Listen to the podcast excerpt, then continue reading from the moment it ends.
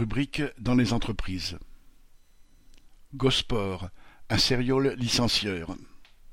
Le tribunal de commerce de Grenoble a décidé jeudi 19 janvier la mise en redressement judiciaire de Gosport.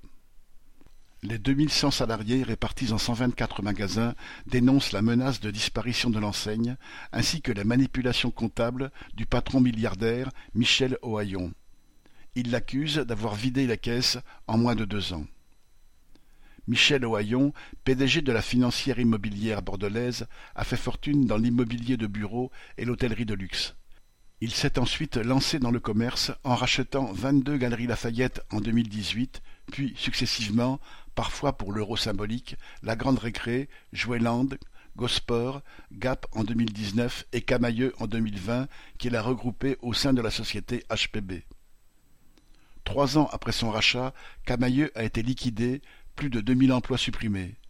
La fortune du liquidateur, par contre, est passée de 750 millions d'euros en 2019 à 1,1 milliard en 2022.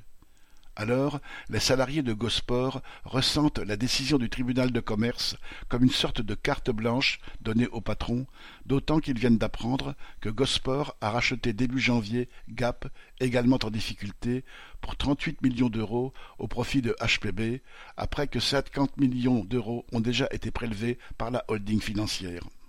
La démonstration est donc claire. Ce qui s'est passé chez Camailleux il y a quelques mois à peine peut se reproduire chez Gosport et chez Gap, puisque les deux enseignes n'en forment plus qu'une désormais, mais aussi dans toutes les autres enseignes du groupe. L'argent pour maintenir les salaires et les emplois des salariés est dans la fortune accélérée du patron. Philippe Logier